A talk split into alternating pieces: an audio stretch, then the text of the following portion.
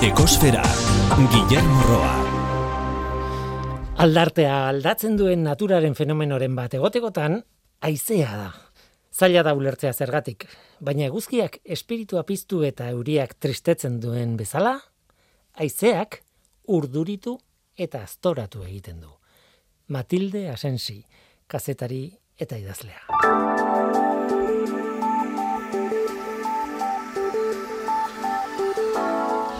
Igandeko datua da lurraren CO2 maila lareunda emesortzi koma laurogeita amabost ppmkoa da, maunaloa sumendiaren behatokian neurtua. Aurtengo datuak jarraitzen dute izaten iazkoak baino kerragoak. Aurtengoa, iazko ekainaren amairuko datua, baino bi ppm altuagoa da. Eta hori ez da berri ona, bete esaten duguna, CO2ren konzentrazioarekin kezkarik ez izateko, berreun da laurogei ppmkoa izan beharko luke gutxi gara bera. Gaurko saioan berriztagarriei buruz hitz egingo dugu energia garbiak dira noski. Baina haien teknologia fabrikatzea ez da prozesu garbia. Halere, berriztagarrien alde egiteak merezi du. Mirari Antxustegi eta Aitor Urresti Gipuzkoako Ingenieritza Eskolako irakasleek kontatuko digute zergatik. Hau da gure gaurko eskaintza zu ongi etorria zara. Murgildu zaitez ekosferan.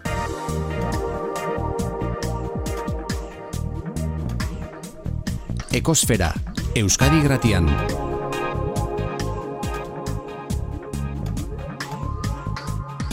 Ekosfera. Tira, bitxia da nolakoak diren gauzak, nola esan, energia berriztagarriak garbiak dira. Baina, energia berriztagarrien teknologia fabrikatzea ordea, ez.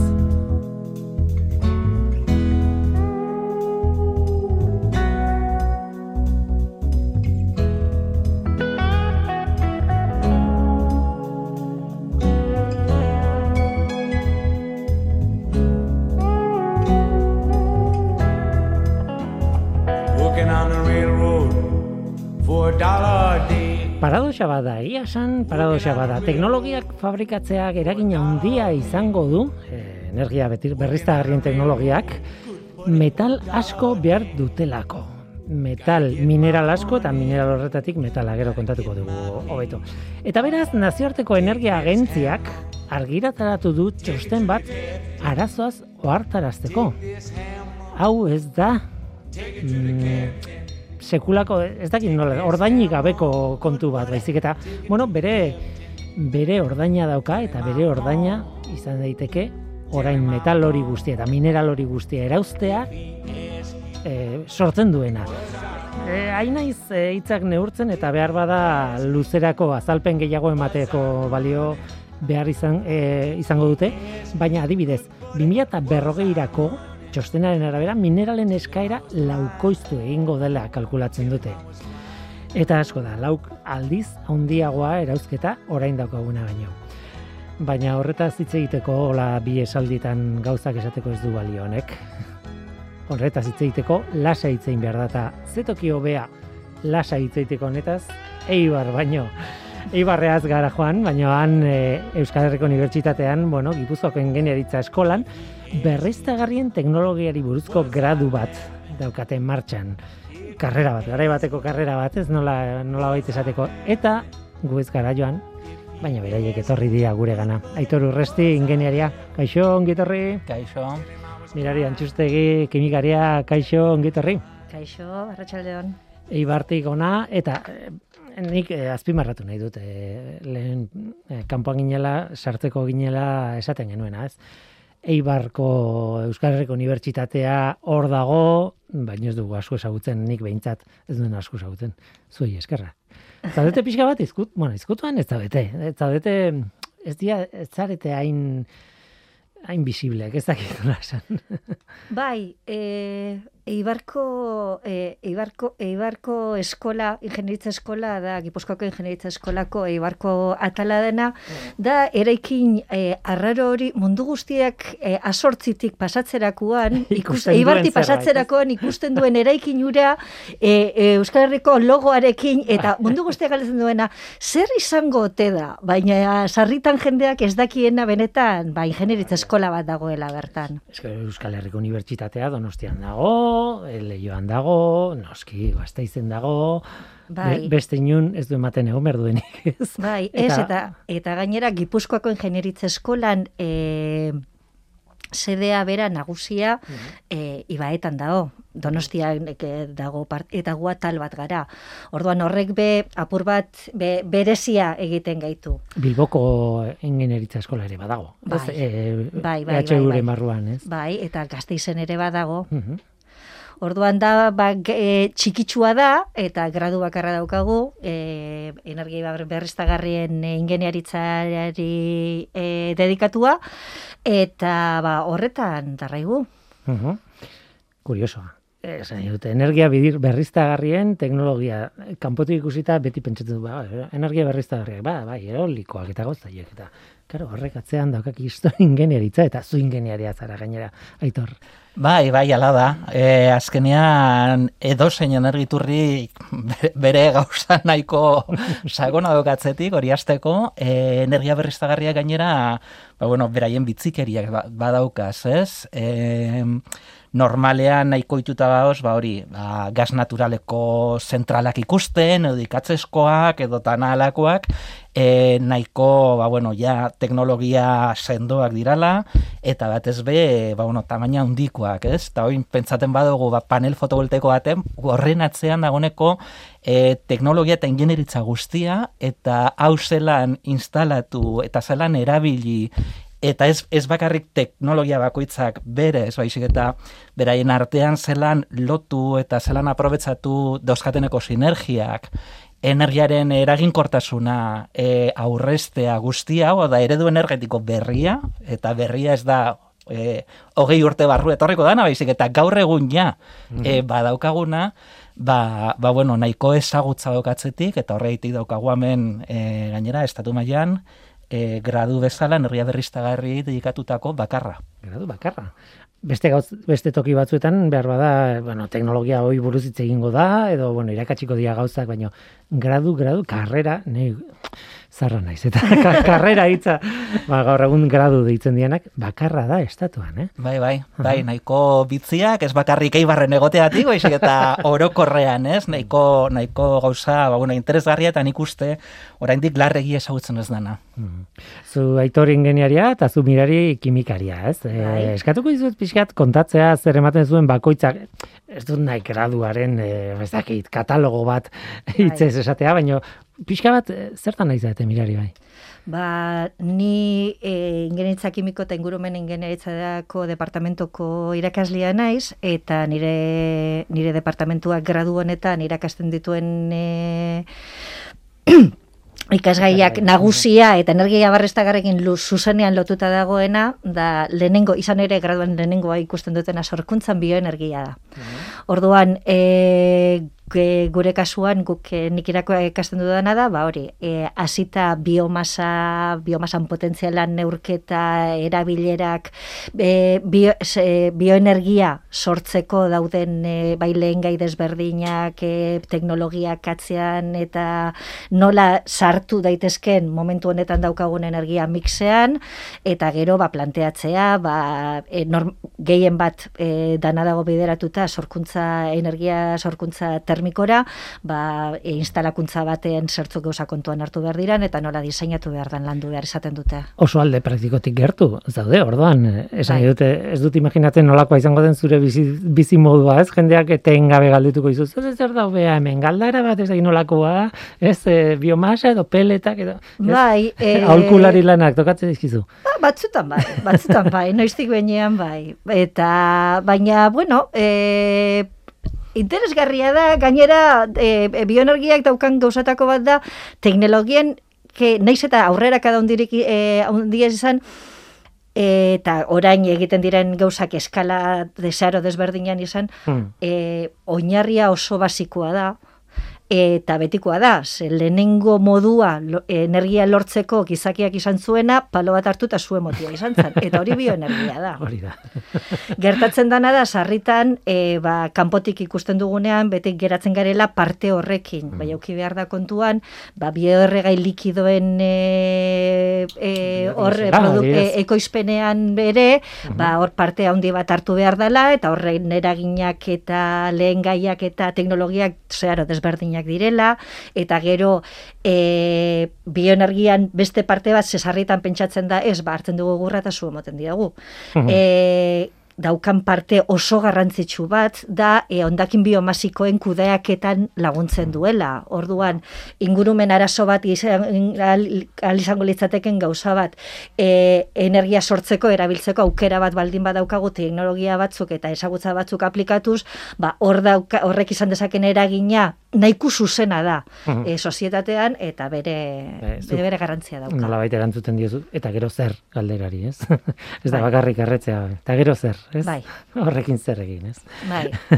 Ingenieritzan aldetik, zu ingenieria zara, e, e, aitor, zu e, zertan, zein da zure gaia gradu honen barruan, Bueno, nik mirariri kontra esateko, e, zua hartu aurretik jendear lehenengotan egin egan nahi zantzan eguzkitan jarri, eta neure, neure gaia eguzkia da.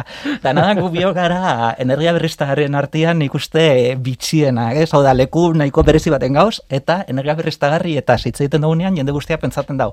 Eolikan, fotovoltaikan, hidraulikan, guztia Eolika, bek elektrizitatea sortzen dabe. Mhm. Baina guk biok lan egiten dugu energia termikoa da beroa sortzen duteneko energia berriztagarriekin. Mhm. Orduan, nik nire, nire asuntua da beste bi teknologiak, Bueno, guztiak biak sortze ditu, ez? Batetik, e, bueno, biak sort ditzake segun zer egiten duzun. Bai, bai, bai, hori da fotovoltaikan atala, baina nik ez, ez dut fotovoltaikarik ematen, nik ematen dut eguzkindar termikoa, Aha. ura berotzeko, eta geotermia, aerotermia, hidrotermia, beste, beste teknologia guzti hauek, alde batetik, eta bestetik eraginkortasun energetikoa. Orduan baita ere, energia aurrestean, askotan, larregi pentsaten ez dana, ez? Eta, eta nahiko garrantzitsua dala, e, ez bakarrik etorkizunera begira, baizik eta gaur egunerako baitere, eta ere gehiago azken egunetan tarifa elektrikoarekin horreratzera gabiltzala, Ba, bai, ba, eraginkortasun energetikoa baita ere, ba, bueno, nahiko gai interesgarria dela, eta, eta bertan, ba, bueno, nahiko ezagutza teknologikoa eta, eta ingenieritzakoa beharrezkoa dela. Hor ikerketa pila bat dago, gainera, zuk aipatu dituzun etekinak, ez, e, badago etekin maksimo teoriko bat, adibidez eguzki foto, bol, e, panel fotovoltaikoetan, e, bueno, besteetan Bai, hori ere gertatzen den, eta Termodinamikan legeak baita ere aspaldi ematen edazan, Hori baina da. hortze, hortze dauz hartuta, ez? Nolako Baina- muga dauzan gure sistema fizikotan eta Eta hor dago kontua, ez? Nola gainditu hori, nola ze zehar bidea hartu hor- hori ebitatzen muga horiek gainditzeko eta beste nolabait, ba energia gehiago guztiatzeko, ez? Eta egia da, hor ikerketa pila bat. Egia da honelako muga teorikoekin gabiltzanean normalean ez dagoela saiesbiderik, eta egin behar duguna da modua. asuntoa normalean ez da ez da hori gainditzea, baizik eta muga hortara alik eta gehien hurbiltzea, Hori ze da. naiz eta muga batzuk egon badauden, oraindik ez, ere ez gara muga horietara heldu kasu askotan, ez? Orduan, bueno, hortze bait ere non baiteko gakoa badagola, ba, e, eraginkortasunaren ikuspegitik are eta gehien hurbiltzea. Mhm. Zergatik iritsi nintzen zuen gana? Ba, nik aurreko lan batean eta hemen EITB-en, eh, bueno, hainbat eh, formatutan zabaldu genuen albistea, ba, lehen aipatu dut, ez? E, energiaren eh, nazioarteko, nazioarteko energia agentziak, ba, ohartarazi duelako, aizue, berriztagarriak oso ondo daude, baina berriztagarrien teknologiak egiteko, eolikoak egiteko, edo e, panel fotovoltaikoak egiteko, edo metal pila bat behar dira. Eta, eta bueno, hasi nintzen begiratzen zeinek itzein dezaken honi buruz. Ta, zuek topatu zintuzte dan. Zu mirari aspalditik esagutzen zaitut, komikaria Bai. gara biok, Bai. eta baina ez nekien hon- honetan ari zinean lanean, eta benaz, kiston Bai. poza, non, ai ba, mirari hemen dago. baina ideia horrekin abiatuko gara. Bai. Parisko akordioa bete nahi dugu. Mhm. Eta Parisko akordioa betetzeko, nik uste dut mundu guztia da gola ados gaur egun, edo iaia, energia berriztegarritatik tira egin behar dugula, bai ala bai. baina hori ez da magia bat. Ez. Ez. Ez, egia da. E, hor, e, ba, nik uste dut modu be, orokor batean mundu guztiak percepzio puntu bat badaukala horrek e, e, energia agentziak esan da benan e, araberakua. Ze, ikusi dugu beste adibide batzuk e, e, asigarenean, zeidirenean e, politika berriak implantatzen, ba, esaten ari direnean. Ez, orain kotxe elektrikoak e, jarri behar dira, eta horre bultzatu behar dira, eta esaten dute, mmm, elektro, e, elektroleinerak behar dira. Claro. Osea, e, teknologia esarpen bat, batez be horrelako blokea hundietan esarren nahi danean, e, infragitura bat akarratzetik. Mm. Eta, ba, eta baterien problema ere, hor dago? Eta, eta, infra, eta infragitura hoien e, sorkuntzak e, eskari batzuk egingo ditu.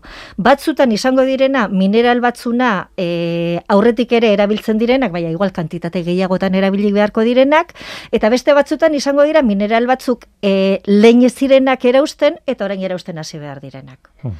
Zer da gertatzen dana, hortik aparte, ba hori, ba adibidez, ba, bateriak e, sortzeko edo e, e, orain asko hitz egiten dana, ba, hidrogeno teknologiak sartzeko, hmm. horretarako e, gauzatarako, euki behar dela kontuan, gero, egongo direla, e, daudela, beraien osagaien artean, parte batzuk oso espezifikoak direnak, baina bihotza direnak ekipoenak, eta e, hoietan e, dauden mineral asko ba, urriak dira. Mhm. Urriak dira eta garestiak dira. Baina, sarritan garestia izateak be, batzutan izan da esake beste puntu bat, ze hobeto zaintzen dira, baina e, urriak dira, garestiak dira, eta gerta daiteke e, batzutan gertatzen den bezala, teknologia batetik bestera pasatzerakuan, e, saiestu nahi ziren arazo batzuk trasladatu egiten direla toki batetik bestera. Zer esan nahi dut horrekin? Ba, bitu, ba, momentu honetan guk daukagun energia modeloa e, energia fosilena da, eta horrek dira erausten direnak, e, petroleoan kasuan badakigu e, arazoetako badala oso lokalizatuta dagoela, e, ez berreztagarria izateaz gain, e, eta hain lokalizatua izateak, ba, gora berak so, e, sozioekonomikoak sortzen ditu e, mundu osoan. Eta bereien e, han, e, beraiek sortzen duten tokietan, desabortasun politikoren bat dagoen bakoitzian, ba, horrek be arazoak sortzen ditu. Zaten dugu, bale, ba, orain ez baldin baditugu horrek erregai fosilak e, erabiltzen, ba, hori arazoak kendu egiten dugu. Claro, zein da kontua, ba, beste teknologia batzuk sortzeko, aurkitzen baldin bagara, erabili behar dugula material bat, munduan toki bakarrian dagoena edo toki mhm. butan dagoena, egin duguna izan da, e, arasua modu baten trasladatu. Mhm. e, baterian eta erregai pilen eta hidrogeno teknologian kasuan zer da gertatzen dana. Ba, platinoan familiako mhm. e, taldeko metalak erabili behar direla, oso ondo funtzionatzen dute dispositibo horietan. Katalizatzailea dira, ez? Katalizatzaile, elektro, elektrokatalizatzaile lan egiten dute, eta e, baina alde batetik urriak dira, garestiak dira eta e, orain arte e, bila, orduan bilatzen ari dira moduak horren karga deitzen da kantitatea jartzen dana dispositibo bakoitzean horren karga murrizteko baina, eta ikerketa asko egiten ari dira eta oso erresultatu garrantzitsuak eta interesgarriak ateratzen ari dira beste batzuk erabilita baina momentuz ordezkatzeko aurkitzen ari diren e, e, beste elementuak ba, nikela, niobioa, mm -hmm. Dira, e, lur arraroak deitzen diren, familiakoak dira, eta ba, ba, praktikamente munduan dagoen euneko laro gehiago lur arraroena txinan dago. Bai, hori da, txina da, ekoizle Orduan, gerta daiteke, hori baldin bada, erabiltzen den teknologia bakarra, barkituko garela, ba, lehen, e, golfo persikoan e, menpeko tasuna euki beharrean, ba, txinoen eskuetan aurkituko gure burua. Mm Ez da hain zuzena ere hor gertatzen ari dana, zergatik, ba, e, desberdintasun oso garrantzitsua dagoelako erregai fosilen eta be, mirela hauen artean, eta da, erregai fosilak ben erabili dituzunean, ja ez dauzkazu. Mineralak ben erabili dituzunean, infraegitura egoki bat baldin badaukazu, bere bizitza utila bukatzen danean, berreskuratzeko almena daukazu. Orduan, behin daukasunean hori minerala, gero rekuperatzeko gai baldin bazara, ba, orduan jasure menpetikotasuna e, ba, horrek mehatzeak dauden tokitik apur bat murrizten da. Birziklatzea, azken batean. E? Bai, Mhm. bai, baina horregatik e, da horren garrantzitsua ez bakarrik pentsatzea hau e, e, hau esarri behar dugula, baizik eta esart, esartzerakoan momentua esartzeko teknologia dala e, joan da etorriko buelta. Osa, e, eukitxa kontuan, hau jasangarria izan behar dela, eta ekonomia zirkular baren ikuspuntutik begiratuta. Osea, berreskuratu egin behar direla horren materialak, barriro berrera biltzeko, ba, daukaten urritasunagatik, eta ba, be- bestela sabor bihurtzen direlako. Be bai. Nik problema bat neukan, ez da, eolikoekin adibidez, nik eolikoak ezagutu nituenean duela. Denbora asko eta pentsatu nun, ah, hau da, nire bizikletaren dinamoa bezala. Eta kontua da, ez direla dinamoak bezala. Esan et, nire bizikletan gainera, etzan oso eraginkorra, ez? da, txikitxoa zen, argi gutxi ematen zuen, gainera, mm, ez nintzen oso indartsua, baina indartsua izan da ere, horietzan oso soluzio mm, eraginkorra, ez? Claro, eta es, begiratzen nuen eoliko baten gainean zegoena, eta esaten nuen, hor dinamo bat, nola egiten dute hortik zerbait ateatzeko, ez?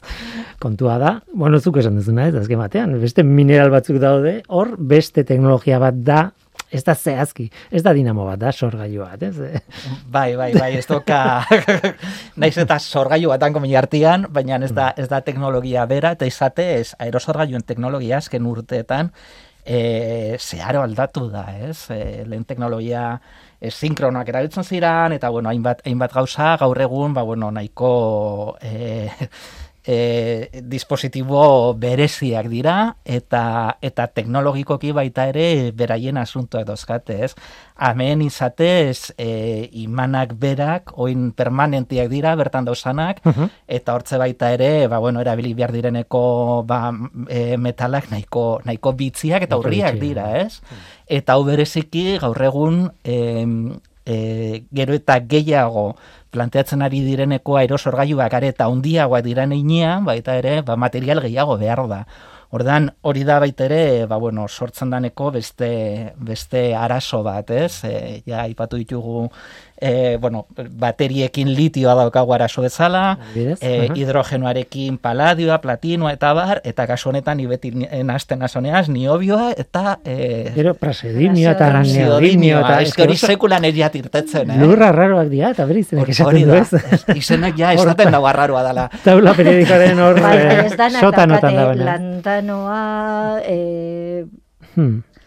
Neodimioa, bai. Nolabait uler daiteke hor behar duzula eh, iman bat zenbat eta eh, imanen ba, kanpo magnetiko, eremu magnetiko handiagoa sortzen duna, orduan eta hobeto. Claro. Eta orduan, claro, jarri behar duzu biraka, hori oso in, ahaltsua den iman bat, hori da kontua eta edo zein iman betikoak, tradizionalak ez dira ahaltsuak. Orduan alperri, nire bizikleta bezala. bueno, berriz ere esan da, beste, beste metodologia, beste mekanismo bat dela, ez? Baina, e, orduan, claro, findu behar baldin badugu, eta findu behar dugu horri, at, ahalik eta etekin handien ateatzeko, ostra, ba, Bai, danadan, has- hasi da ja baitere beste nolako mugimendu bat ikusten, ez? Hau da, teknologia hauek azkenengo urteetan ikerkuntza sakon bat eukidabe beraien eh, atzetik, beraien eh, errandimendua asko handitu da, eta ja, kasu askotan, hasten dira planteiatzen agian beste elementu batzurekin hain eskasak edo hain garestiak ez diranak, agian errendumendu berdina ez dute lortzen, baina askozaren merkeagoak e, izango dira. hm? Eta orduan hortzea hasi dira beste nolabiteko kontzeptuak baitere e, agertzen, ez? E, fotovoltaikan kasuan adibidez, teknologia berriak agertzen ari dira eta elementu desberdin gehiago, em, orain arte guztia zaniaia e, silizio monokristalinoa, gero polikristalinoa gorakadoa, baina ja hasi dira beste elementu batzurekin, ez? Bat nahiko ona sana da telurokazmioa, baina barriz be lurra raroekin hasten gara, baina aratago beste teknologia batzuk agertzen ari dira, ba, peroskita adibidez nahiko azken urteetan nahiko hitz egiten da beraietaz, em, panel organikoak baita ere, hauek errendimendu txikiagoa daukie, baina askozaz be merkeagoak dira, askozaz be errazagoak bai fabrikatzeko eta baita ere gero e, berrerabiltzeko, eta beraz beste, beste bideak baita ere irekitzen hasiak gara. Mhm. Bai, nik adibidez apur bat, e, claro, normala da, ze ez daukat e, bola bat e, e, ikusteko zer dan gero gertatuko dana, baina e, bat kontuan hartu behar dana, egin duten txostenarekin, da berrogeta mar urtera begira daudela, eta te, ikusten ari gara teknologian nolako askar mugitzen ari dan. Orduan, egiten ari diran suposizio asko, igual ez dira betetzen, ze adibidez, ba, litioarekin dagoen arasua, ba, dagoen e, urritasuna eta dependentzia, ba, e, aitorrek esan duen bezala, ba, daudeia beste material batzu begira, ba, sodioa begiratzen ari dira, uh -huh. asko zere gehiago, da, da bardinera Sodio itxasuan dago. Orduan, e, Or, orduan asko be ugariagoa dana eta igual ez da horren potente izango, baina merkeagoa baldin bada, ba, ja beste, beste toki baten, eta beste egon daitezkela bai teknologia batzuk momentu honetan, e, ia entzun ez ditugunak egiten, eta men dikurte e, amar urtera, e, ba, igual bakarrak direnak. Ze hor, ba, ikerketa asko dago, eta e, teknologia hauek hain gazteak izaterakuan, eta gaur egun de, de, dagoen e, abiadurarekin, teknologian e, aldatzerakuan, ba, e, egon daitezke kasu batzuk, ba, ematen duna, aurritasun bat sortuko dela mineralen batena, gero benetan ez dana gauzatuko, ze azkenean bide hori hartu beharrean beste bide bat hartuko da. Bai, bai, e, hori argi dago. E, beste ideia bat, e, zurekin hitz egin da aurreko batean, eta beste ideia polit bat edo polit bat edo garrantzitsua, polita baino garran, garrantzitsua da. Em, minerala eta metala. Osea, bi hitz horiek erabiltzen dugu mm, bai. sinonimoak balira bezala. Bai. Ez dira sinonimoak. Ez dira sinonimoak, ez.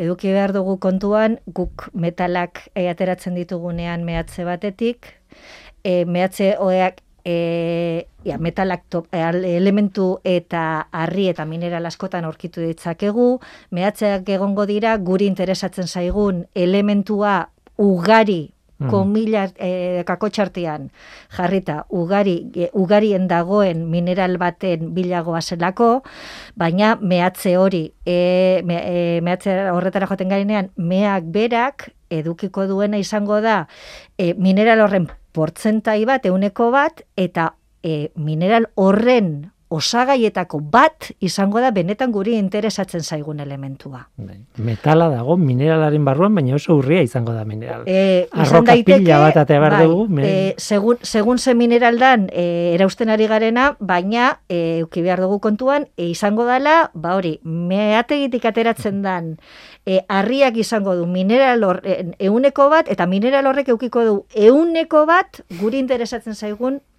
material horrena.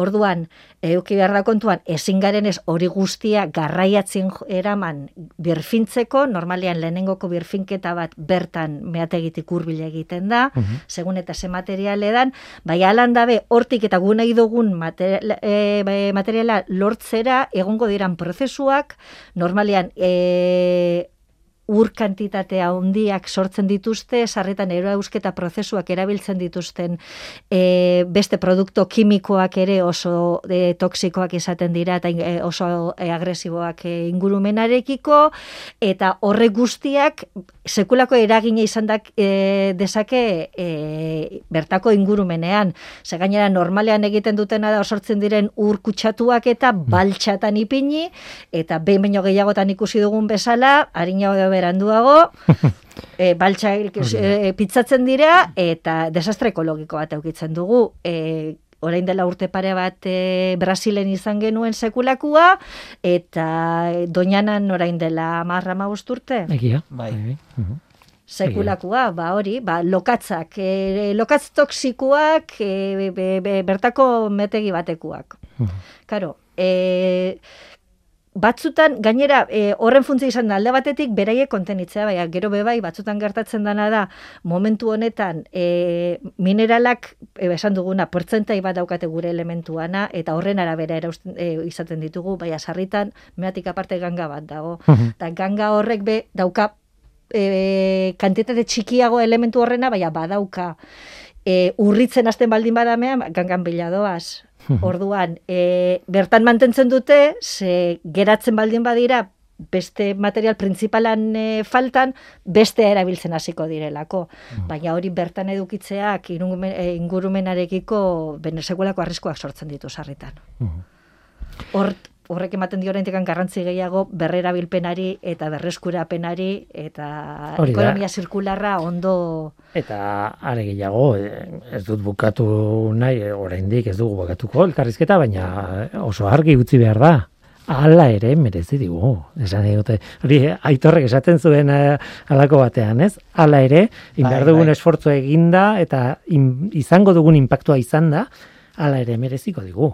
Bai, claro, argi dagona da une honetan naiz eta eta e, nahiko ondo dakigun inpaktu bat sortzen dagoela transizio energetiko honek egia da kasu honetan inpaktua sortzen dela batez be e, elementuak e, fabrikatzen dituguneko unean, baina gero behin adibidez panel fotovoltaiko bat ja eginda daukagunean honek ez daukutzatzen.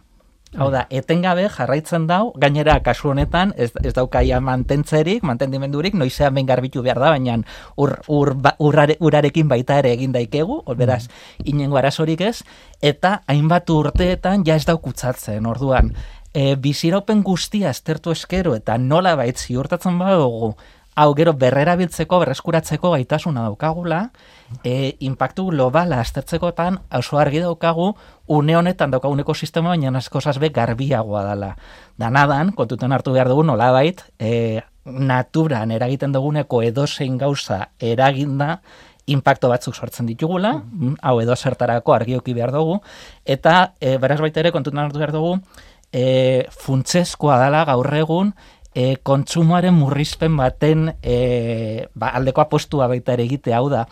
E, trantzizio energetikoa ez da bakarrik energia fosilak, energia berriztagarrietatik ordezkatzea aratago joan behar gara, gure kontsumo eredu aldatu behar dugu baita ere, eta planteiatu zeintzu diran benetan beharrezkoak direneko kontsumoak, eta beharrezkoak ez direnak, ez dut esango egun batetik bestera e, argi guztiak itzatzea, baina bai planteatzen hastea kontsumoa murriztu behar dugula. Eta kontsumoa murriztu behar dugu, ez bakarrik energian, edozein produktutan. hm?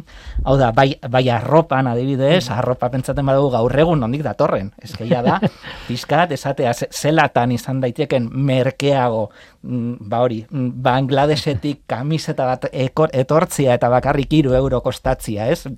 Hau da, ze- gertatu da bidean, ez? Ba, ba hortan baita ere pentsatu behar dugu, ez?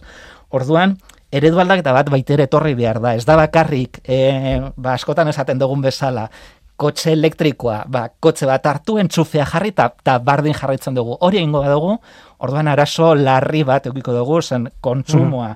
Hau da, ere, e, gure azpiegitura guztia aldatu behar dugu, eta guzti hori aldatzeko, ba, ziurrenik, e, nazioarteko energia agentziak esaten dagoen bezala, ba, material nahiko ez dugu ikiko. Eta ja ez da izango, ez da, ez da litioa, ez da platinoa, ez que ez dugu ikiko, ez da, ez da hormigo jabez, hau da. Benetan, Bai, bai. arazo larri baten egongo gara. Bai korrak zarete? Bai korrak, bai ezkorrak zarete? Bai, Bai. Esan Bai, bai. dute, eh, planteatu duzun bezala, ez da bat ere erresa, eh? oso bai, xautzaileak. baina, baina ez da- pentsatu da egun, oindirala eta ja am- amengo inorez gara gazteak, baina eh, birziklatzarekin hasi ginean. Jende guztia esaten eban, ba, zertarako, gainera ziran ziran bakarrik bizpairu e, gauza desberdin, ja, ja gaur ez da zenbat, zenbateko zailkapen egin behar dugun saunetan on bizi garan, hasieran zan, ba, azteko, hau, honek ez da zertarako balio, hori da esaten zan lehenengoa, Mhm. bigarrena niretzean ez daukat lekurik zabor guzti hau zailkatzeko, bigarrena, hirugarrena gainera, pff, hau zetako eta hau inork ez da egingo, ze gertatzen da? Gero eta gehiago ikusten dugula, ez? Ja nolabait gure egunerokoan sartuta daukagu birziklatzea. Hobeto dut txarrago dugu, baina ja gure buruan badago. Orduan hortze, bai gauzak aldatzen hasi dirala, ez? Adibidez, ibilgailuekiko ikusten ari gara, e, azken urteetan gazteengan, ez dala garrantzitsua kotxe propio aukitzea. Bai karneta aukitzea nahi dabela, baina gero, e, batez be hirietan bizi diranak, e, normalena da kotxerik ez aukitzea eta behar da benean zerbait e, alkilatzen dabe eta aurrera, ez? Hortze ja a, gauzak aldatzen hasiek gara. A- Eh, Arrazoia izango duzu, baina beste gauza bat etortzen zait burura eta lehen aip- arropa ipatu duzu adibidez eta orain gaude e, momentu merkatua gure inguruko merkatuak saltzen du ekologia ekologia faltsu bat esan nahi dute ikusten dugu e, arropa jasangarria edo planetarekin bat datorren eta gero esaten zu a ber honek ez dauka zentzurik e, saltzen nahi diena baina ematen du e, etiketen kontua dela ez? Behin jarrita eko zerbait edo bio zerbait edo ja e, edo zer gauza egin dezakezula eta igual hobekuntza txiki bat dago baina baina ematen du horrekin ja Baina- kumplitzen Baina dugula pentsatu izu, ja, marka hundiak ikusi da benean horrek saltzen dauala, e, nolabait, publiko orokorrari baita ere mezu hori zabaltzen, za- eh, zabaltzen zaio, Mhm. eta e, behin barneratuta daukasunean, agian hasten zara gauzak birplanteiatzen, ez? E, une honetan, bai marka askotan ikusten dugula e, seinale hori, ez? Ba, plastikoarekin, hau da, botilekin eginda eta holako gauzak, ez? Mhm. Vale, nik planteatuko nuke norainoko gauza asko diran sostengarriak, baina naratago aldi berean baita ere, arropa, erabilitako arropa saltzeko plataforma barriak irekitzen ari gara. E, egun hauetan, telebistan ikuste dut orduro, pro, e, e, anuntzion bat ikusiko dugu, etengabe esaten, ez? Hau da, aldi berean, egia da, jende gehiago nahi dauala arropa barrilla eta erosi, baina aldi berean baita ere, e, beraiek erabilitako arropa berriz ere saltzeko e, pres daude eta aldi berean erosteko. Eta hortze, bigarren merkatu bat sortzen hasi da baita ere. Luzatzen dio bizitza Bai, orduan, bueno, hori hor ikusi behar, ez? Nik uste dut une honetan e, mugimendu nahiko, ba, hau da, mugimendu asko e, gertatzen ari dira aldi berian, ez dakigu benetan norantz jongo diran, baina nik ez dakit e, ba, neure burua konbentzitu nahiean edo, nik uste e, bide onera goaztela. Mirari bai ezkor. Eh, ez dakit. Ia, alde batetik, bai, ados nao, e, egia da, e, momentu honetan agertzen ari diren mugimenduak ba hori. Ba, adibidez, ja, e, jendiak oikotzat nigo goratzen ez hain dela urte batzuk, bigarren eskuko erropa ba, erosi dozula e, esatea, isa lo- lotzatu e, egiten zala, bururatzen zitzaion e, hori egitea, eh? Ze adibidez, hemen ba, oso itxuta dago, ba, oe, ba, lengusuak edo lagun batek zerbait eman dizula, baina ja joatea eta bigarren eskuko ropa erostea, ez zegoen ondo ikusita. Osa, oso gauza berezi bezala hartzen zen, eta Ai, Londresen zabalduta eh? dagoen, bai, bai, Londresen edo Parisen edo Bai. ja, xikasan eta orduan hori egiteri bazen eukan, baina bestela e, horrelako etiketa ekstra bate jarri behartzen nion, bestela etzan e, ez, egoen ondo ikusita, eta orain ja normalizatuta dagoen gauza bat da. Orduan, e, ba, ikuspuntu horretatik ba, badago ondo, beste, bai, nire ustez badaude beste gauza batzuk, ba, apur bat e, ba, frivolizatu, asko erabiltzerakoan, sarretan gertatzen den bezala, ba, igual frivolizatu egiten direnak, eta jendea ikusten duzuna, ba, kontximotzen duena asko, eta gero esaten du, ez ez, baina nik berziklatu egiten dut.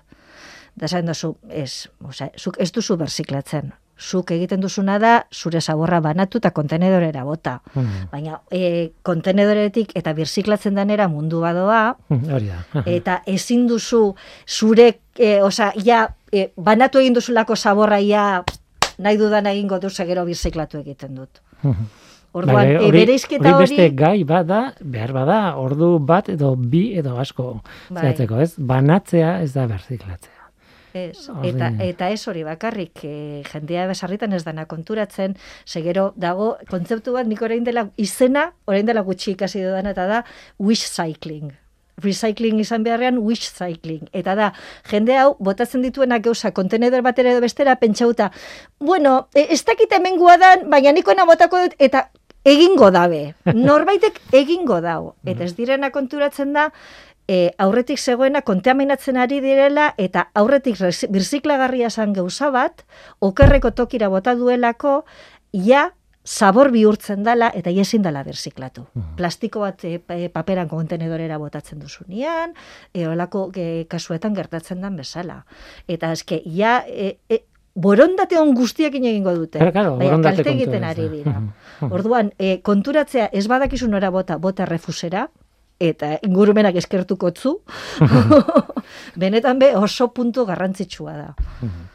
Guazen bueltatzera lehen, bueno, guazen bueltatzera teknologietara eta Bai. berriztagarrien teknologietara Bai. eta bukatu behar dugu beste kontu batekin orain arte mm, teknologiari buruz hitz dugu, baina zuk lehen bota duzu gaia eta hor gelditu da e, impactu ekonomiko, geopolitiko, e, esan nahi dut, ez dela bakarrik izango e, kontu teknologiko bat, hori ere bai, eta ingurumeneko impactu bat, baizik eta e, lehen aipatzen zenuen, ez? Bai. E, araza mugitzea leku betetik bestera, ez? Bai. Koltan ospetsuak, ba, sortu zuen eragin zuen gerra bat kongon, eta gaur egun ez nago erabat ziur zenbatean erabiltzen den, baina ja hasi dira koltanetik ateratzen dien tantalio eta baino hobeak diren beste material batzuk, ja behar bada ez dituzunak kongotik ateratzen. Bai. Bueno, kongon sekulako egoera txarra gelditu da, hala ere ez, Bai. eta, eta ez da raixa izango konpontzea. Oain beste bat izango da, eta beste nunbait sortu dizu problema. Bai. Baina hor mugimendu geopolitikoak eta kristonak izango dira. Bai, ba, pentsa, nik eh, pentsatzen dudana, hau eh, lehen hitz egiten ari ginen lurrararuen kasuarekin. Osea, ja, aurretik indarra baldin badaukate, eta e, e, praktikamente dagoen lurrararo guztiak txinoan esku baldin badaude, pentsa nolako buelta eman aldion e, egoerari.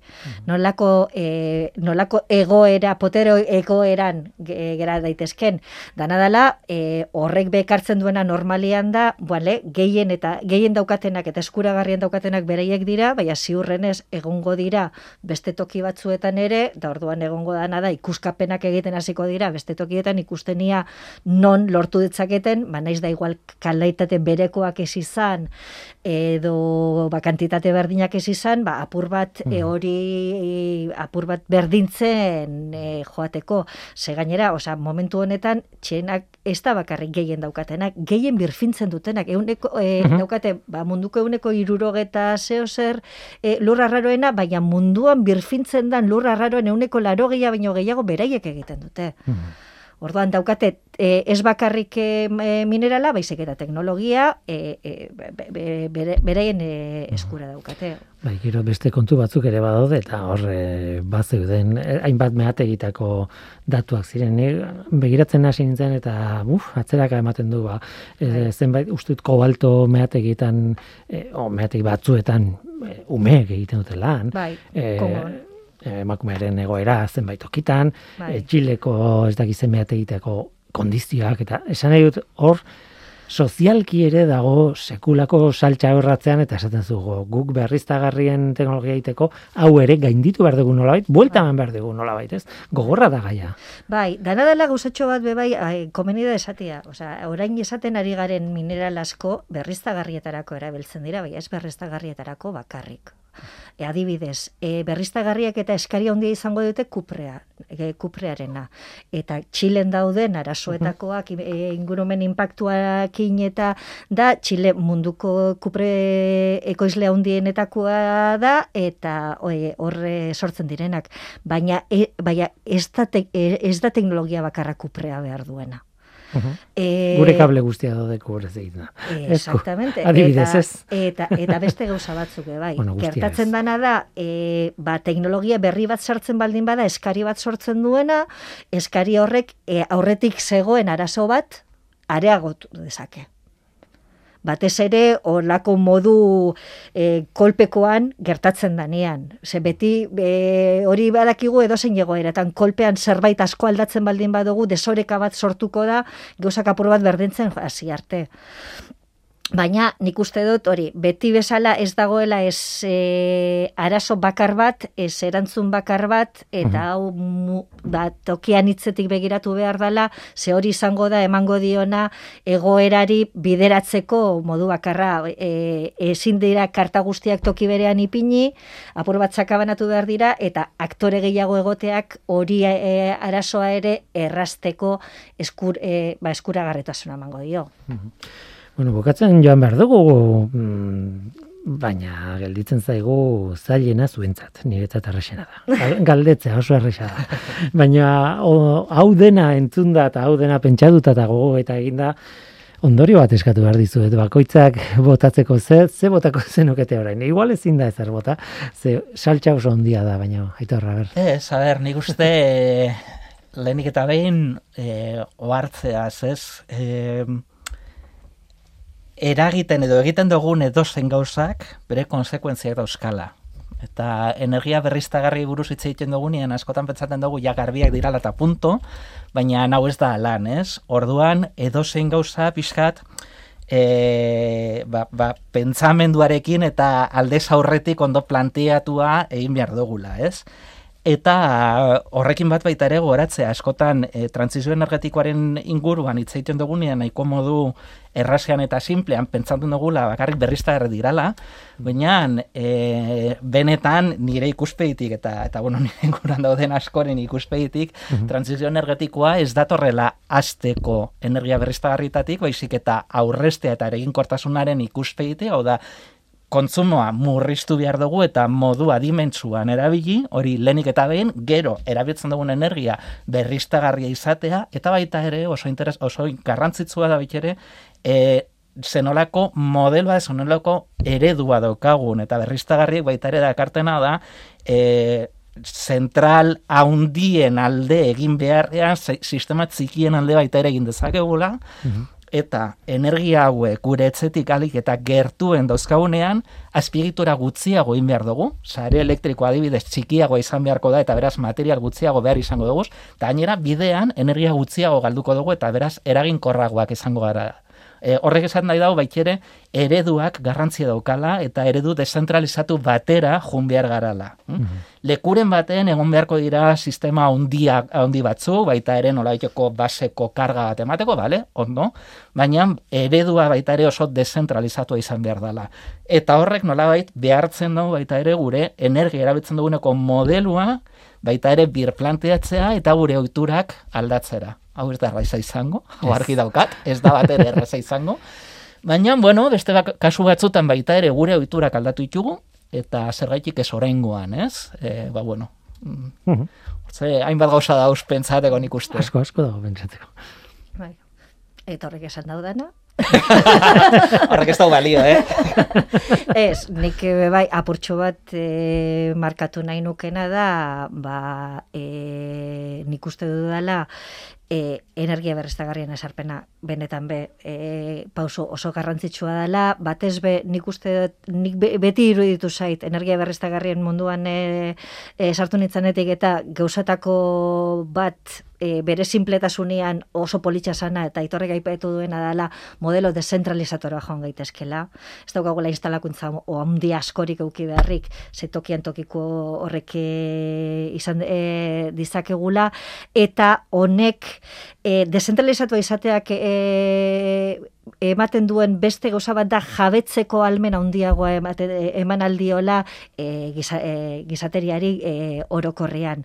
Eta horrek jasangarritasuna e, e, ekarri alduela berarekin batera. Bai proposatzerakoan e, onelako sistema bate esarpena eta edukitza kontuan jasangarritasuna ez daukala zertan. Beti batzutan lotzen dugu jasangarritasunen gurumenarekin hmm. ez jasangarritasuna e, oro, oro hartu behar dela osoan hartu behar dela ekonomikoa, jasangarritasun ekonomiko bat izan behar dela, e, e, soziala izan behar dela, eta e, eta hortik aparte ba ingurumenarekin bat e, datorrena eta e, gure garapena horren araberakoa izan behar dela. Ezin dela e, erabaki hau da gure salbatzailea eta dana horretara er, e, eramango dugula.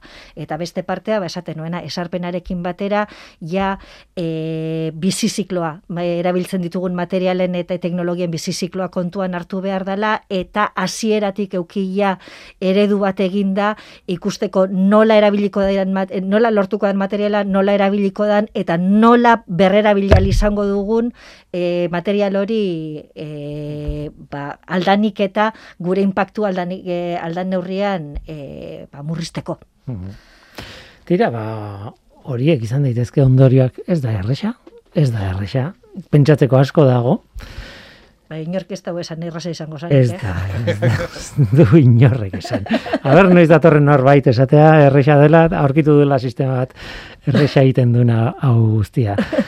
Tira, baino behintzat planteatzea ere ondo dago eta programa bat bete dugu honekin eta egia esan e, bi hiru lau programa bete daitezke erres ah, gai honekin ze adar asko ditu eta sartu ez garen ate asko ikusten dira hemendik baina bueno behintzat e, planteatu nahi nuen ez e, hasieran esaten genuen premisa horrekin teknologia garbiak dira berriztagarriak baina berriztagarrien teknologiak berak fabrikatzeak ez da garbia tira interesgarria.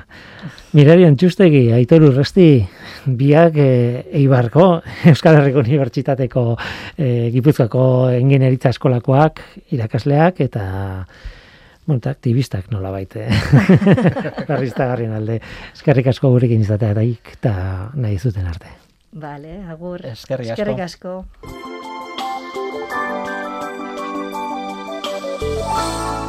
Arantxa txintxurreta. Aste honetan bertan gertatutako pasarte bat kontatuko dizuet.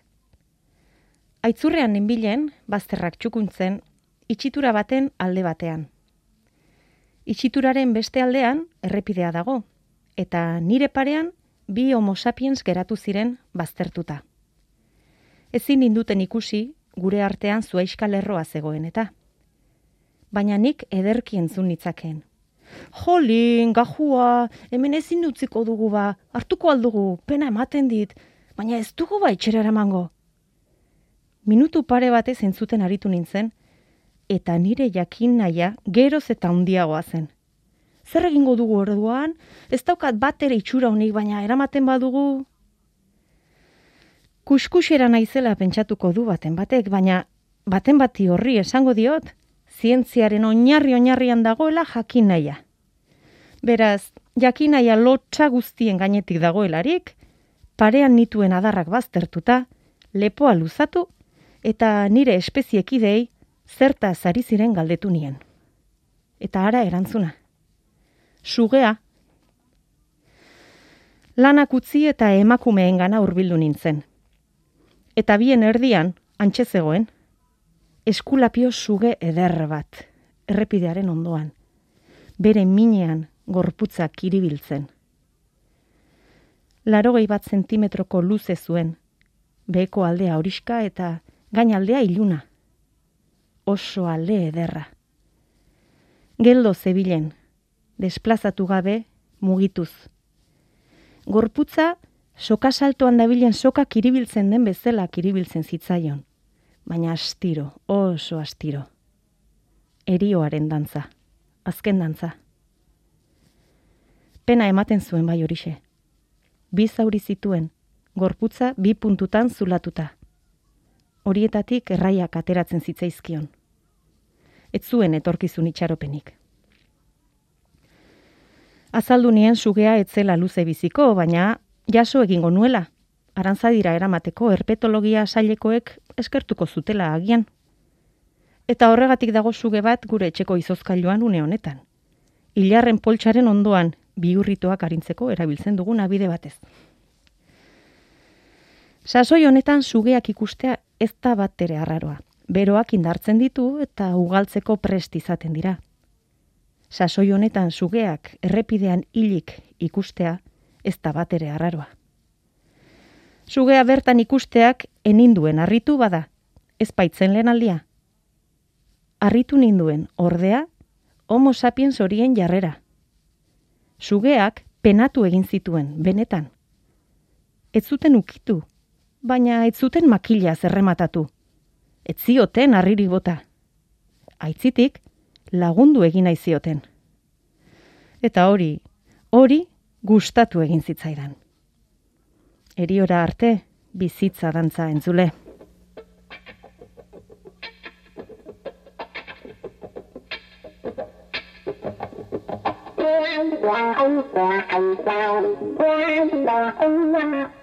Ba,